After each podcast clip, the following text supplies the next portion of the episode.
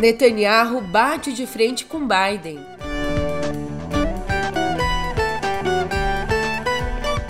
Também por aqui a primeira manifestação oficial do Hamas desde 7 de outubro.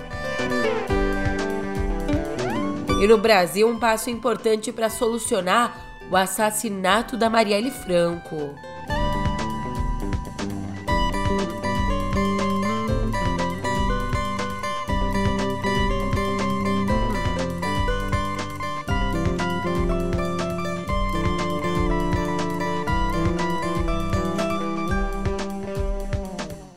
Ótimo dia, uma ótima tarde, uma ótima noite para você.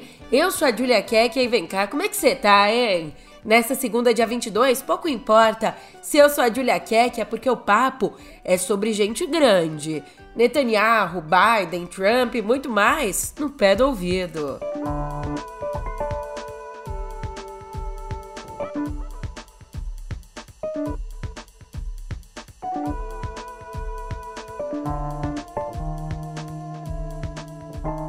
A gente já começa assim. O premier de Israel, Benjamin Netanyahu, reafirmou sua oposição à criação de um Estado palestino e ainda desafiou o presidente dos Estados Unidos, o Joe Biden. É que o Biden vem defendendo que a criação de um Estado palestino seria o caminho depois do fim da guerra em Gaza. E então, num post em hebraico no X, o Netanyahu disse assim, abre aspas, não abro mão do controle total da segurança israelense de toda a área oeste do Rio Jordão, e isso é inconciliável com o Estado palestino. Fecha aspas. E veja só que curioso, o pronunciamento do Netanyahu ele veio só um dia depois dos dois terem se falado por telefone e terem divulgado versões contraditórias da conversa. O Biden sugeriu uma solução de dois estados e a possibilidade de uma nação palestina desarmada, que não ameaçaria a segurança de Israel, argumentando que a criação de um Estado palestino é a única resolução viável a longo prazo. Resolução, inclusive, que vem sendo defendida pela maioria dos presidentes americanos e líderes europeus na história recente. Por exemplo, Grant Shapps, secretário da Defesa britânico, classificou os últimos comentários de Netanyahu como decepcionantes, enquanto Antônio Guterres, que é o secretário-geral da ONU, disse que negar a criação de um Estado ao povo palestino é inaceitável. E o Thomas Friedman levantou uma bola importantíssima ao dizer que, abre aspas, parece que o presidente Biden disputará duas corridas esse ano, uma na América contra o Donald Trump e outra em Israel contra Benjamin Netanyahu. Talvez o Trump pudesse nomear o Netanyahu como seu companheiro de chapa e pudéssemos economizar muito tempo. O apoio do Biden ao líder israelense está a lhe custar sua própria base progressista, enquanto Netanyahu escolhe agora se virar contra Biden de formas que poderão render a Trump um novo apoio por parte dos judeus americanos de direita. Fecha aspas. Falando nessas nações, os Estados Unidos, o Egito e o Catar devem pressionar Israel e o Hamas a aceitarem nos próximos dias, num encontro que vai acontecer no Cairo, um plano abrangente que poria fim à guerra, incluiria a libertação dos reféns detidos em Gaza e também conversações para o estabelecimento de um Estado para a Palestina. De acordo com o Wall Street Journal, o plano levaria 90 dias para ser implementado. Israel também está nesse plano que Israel libertaria centenas de prisioneiros palestinos, sairia das cidades de Gaza, permitiria a liberdade de movimento em Gaza, encerrando a vigilância de drones e ainda duplicaria a quantidade de ajuda que entra no território controlado pelo Hamas. Hamas, que por sua vez teria de libertar as mulheres combatentes de Israel e devolver os corpos de reféns israelenses assassinados. Olha, o Hamas fez sua primeira manifestação oficial desde o ato terrorista do 7 de outubro. Então, nesse documento de 16 páginas, o grupo declarou que os ataques a Israel foram um passo necessário e uma resposta normal a todas as conspirações israelenses contra o povo palestino. Foram essas palavras usadas, e o texto, publicado em inglês e em árabe, segue com o grupo afirmando que talvez tenham ocorrido alguns erros durante a operação devido ao colapso rápido da segurança israelense e do sistema militar, devido também ao caos nas áreas fronteiriças com Gaza. E abrindo mais aspas para o que diz o documento, se em algum caso civis foram tomados como alvo, ocorreu acidentalmente e no transcurso do enfrentamento com as forças de ocupação. Fecha aspas e além de demandar o fim da contraofensiva israelense, alegando que o conflito se iniciou há 105 anos, incluindo os 30 anos de colonialismo britânico e os 75 anos de ocupação sionista. O documento diz isso. O comunicado, afirmando isso, rejeita que qualquer outro ente internacional queira decidir o futuro da faixa de Gaza. Aliás, em Gaza, uma investigação da CNN apontou que os militares de Israel profanaram pelo menos 16 cemitérios na ofensiva terrestre, deixando lápides arruinadas, o solo revolvido, em alguns casos, corpos desenterrados. As forças de defesa de Israel disseram que a ação foi parte da busca pelos restos mortais de reféns apreendidos pelo Hamas durante o ataque de 7 de outubro.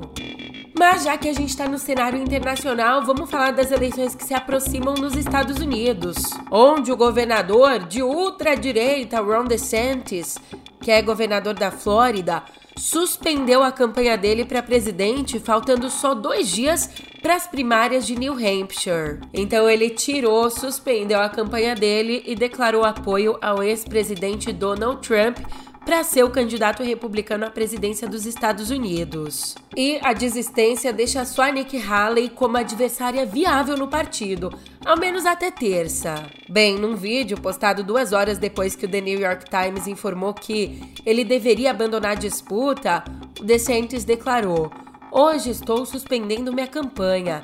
Trump é superior ao atual titular, o Joe Biden. Isso tá claro. Eu assinei um compromisso de apoiar o candidato republicano e honrarei esse compromisso. Ele, portanto, tem o meu apoio, porque não podemos voltar à velha guarda republicana de antigamente. Aqui no Brasil, finalmente uma faísca de esperança. Quase seis anos depois do assassinato da vereadora Marielle Franco e do motorista Anderson Gomes, Agora, a Polícia Federal deu um passo importante para a resolução do caso.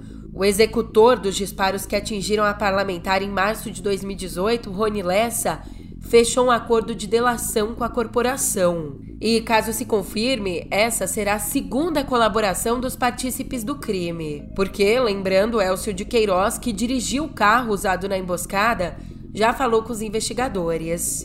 Mas ainda falta um pouco. O Superior Tribunal de Justiça precisa autorizar o acordo com o matador.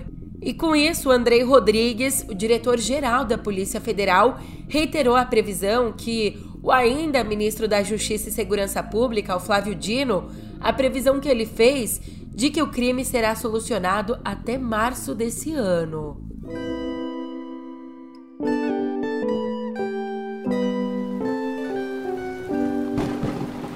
Ó, conselho de amiga, você se prepara porque hoje as notícias por aqui estão bem difíceis. As chuvas intensas que atingem o estado de São Paulo deixaram quatro mortos no fim de semana. Duas mulheres em Limeira, uma em Sorocaba e outra atingida por um raio na Praia Grande. A Defesa Civil informou que 15 municípios foram intensamente afetados com desmoronamentos, ruas alagadas e queda de energia. Em Sorocaba mesmo, a prefeitura chegou a decretar estado de calamidade depois que os dois principais hospitais da região ficaram debaixo d'água. E a situação ainda pode piorar, viu? O IMET emitiu alerta para chuvas e tempestades em 11 estados para amanhã de hoje. Já afetado pelas chuvas, São Paulo está na fase amarela. Quando a gente acha que já viu de tudo, um terremoto de magnitude 6.6 na escala Richter foi registrado na região norte aqui do Brasil. O abalo sísmico, que aconteceu a quase 615 quilômetros de profundidade, ele não foi sentido na superfície e também não causou danos no oeste do Amazonas. Mesmo assim, é o maior que já foi aferido aqui no Brasil. O tremor ele foi observado pelos serviços geológicos dos Estados Unidos e da China. E assim como esse terremoto, os mais de 45 terremotos registrados entre o Acre e o Amazonas no último século, eles são efeitos da proximidade do local com a Cordilheira dos Andes, um dos lugares com mais atividade sísmica da Terra. E de abalo sísmico, que beleza, a gente fala sobre explosão. Prestes a começar a vacinação na rede pública de saúde, o Brasil registrou uma explosão de casos de dengue em relação ao ano passado. Só nessas duas primeiras semanas do ano, quase 56 mil diagnósticos foram registrados, mais que o dobro dos mais ou menos 22 mil que foram registrados nesse mesmo período no ano passado. Ao menos as mortes diminuíram. Foram seis esse ano contra oito em 2023. No Rio, só no Rio, foram 4 mil infecções, um aumento de quase 700% nos casos.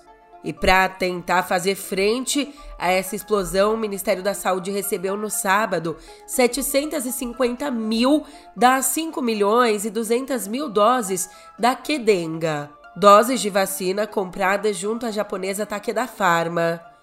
E a imunização ela já deve começar na primeira semana de fevereiro. Se a gente quer uma boa notícia para começar a semana, a gente tem que ir para o Japão, porque o Japão se tornou a quinta nação a conseguir pousar uma aeronave na Lua. O anúncio foi feito pela JAXA, que é a agência espacial do país, e aponta que a sonda, a sonda Slim, pousou na Lua ao meio-dia 20 da sexta, meio-dia 20 horário de Brasília.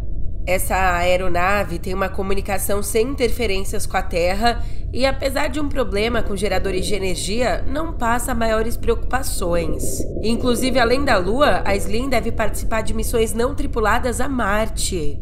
E com o feito, o Japão se junta à Rússia, ex-União Soviética, também aos Estados Unidos, China e Índia na lista dos países que pousaram com sucesso na Lua. Então vamos fazer contato? Alô, alô, macio. Aqui quem fala é da terra. O fim de semana foi bom. Tô até rouca. Alô, alô, marciano. Aqui quem fala é da terra. Pra variar, estamos em guerra. Você não imagina a loucura. O ser humano tá na maior fissura porque tá cada vez mais down no high society. Down, down, down no high society. Down, down, down no high society.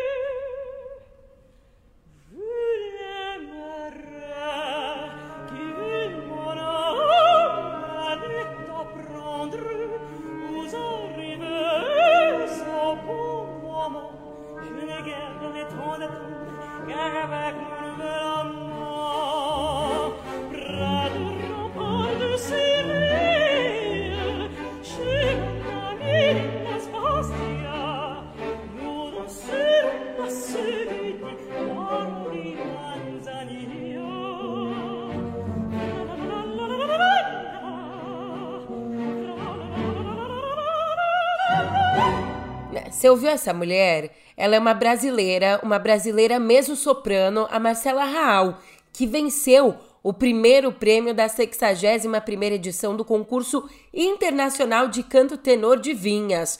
O evento tradicionalíssimo, feito em Barcelona pelo Grand Teatre de Liceu e pela Fundação Puig. A Marcela ganhou o primeiro lugar e dividiu o topo da competição com Felipe Manu, da Nova Zelândia. Com isso, ela recebeu 25 mil euros, além de contratos para as próximas temporadas e bolsas de estudo. Dos mais prestigiados do circuito operístico, o concurso contou com 524 cantores de 56 países só nesse ano. E aqui no Brasil, ela se graduou, formou na USP e participou de academias da Escola de Música do Estado de São Paulo e do Teatro São Pedro. E a vida é assim, né? Se novas estrelas surgem, outras se apagam. E morreu no domingo o guitarrista e vocalista do Blues Etílicos, o Greg Wilson. O artista, de 60 anos, lutava contra um câncer que foi descoberto no reto, mas acabou se espalhando para o fígado e para os pulmões.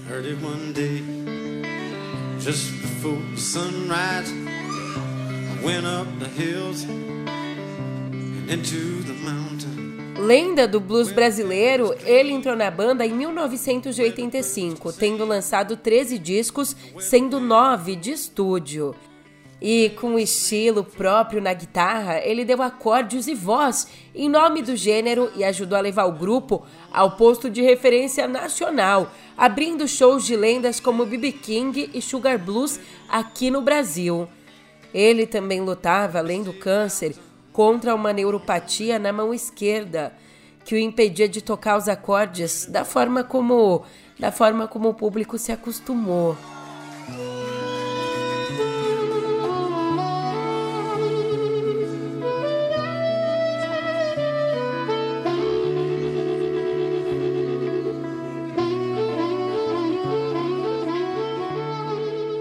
Ele se foi, mas deixou esse som incrível. E, pô, esse som até faz com que a gente tenha vontade, né? Então eu aproveito esse impulso para voltar ao noticiário e te contar que. Você lembra que o Caetano anunciou que ia tirar férias, férias radicais, pedindo para que amigos, colegas, conhecidos e desconhecidos considerassem a decisão dele de tirar um descanso? Esse pedido não foi atendido. As férias radicais dele vão ser interrompidas pelo Festival de Verão de Salvador. A organização do evento anunciou que o cantor e compositor vai se apresentar no próximo domingo com a turnê de 50 anos do álbum Transa, que foi lançado em 72, quando o artista estava exilado em Londres. E essa vai ser a primeira apresentação do disco na capital baiana e vai acontecer bem no Festival de Verão, que chega agora em sua 25ª edição, contando também com apresentações da Veveta, do Mano Brown, do Seu Jorge, quem não quer, do Baiana System e por aí vai. There's nothing you can show me from behind the wall. Show me from behind the wall. Show me from behind the wall. Show me from behind the wall.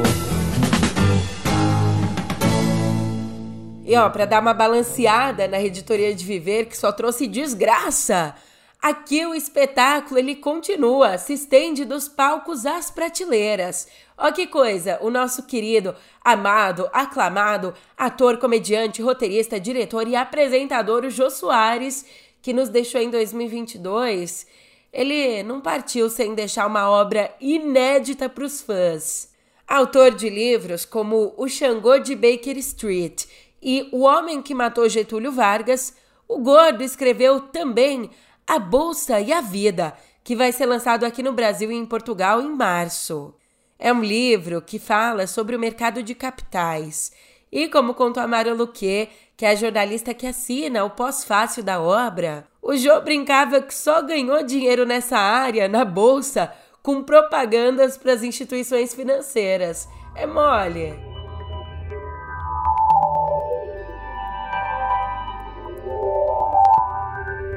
A Microsoft caiu no hacker de Araraquara, ou um pouco mais sofisticado que isso.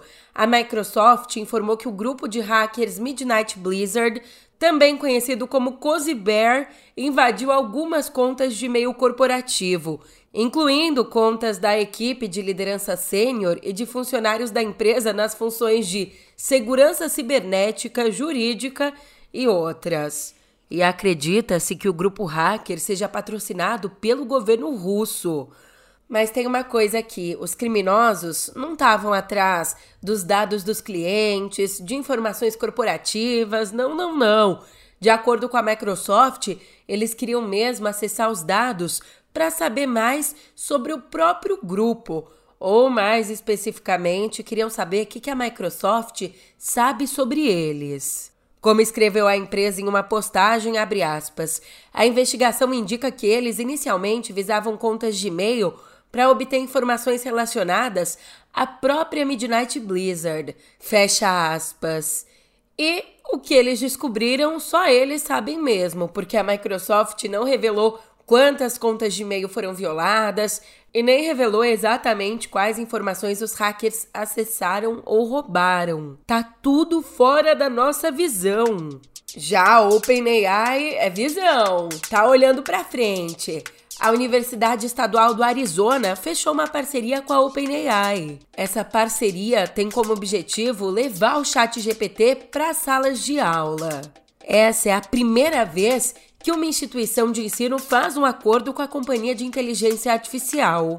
E num comunicado, a universidade disse que a cooperação vai se concentrar em aumentar o sucesso dos alunos, abrir novos caminhos para pesquisas inovadoras e simplificar processos organizacionais.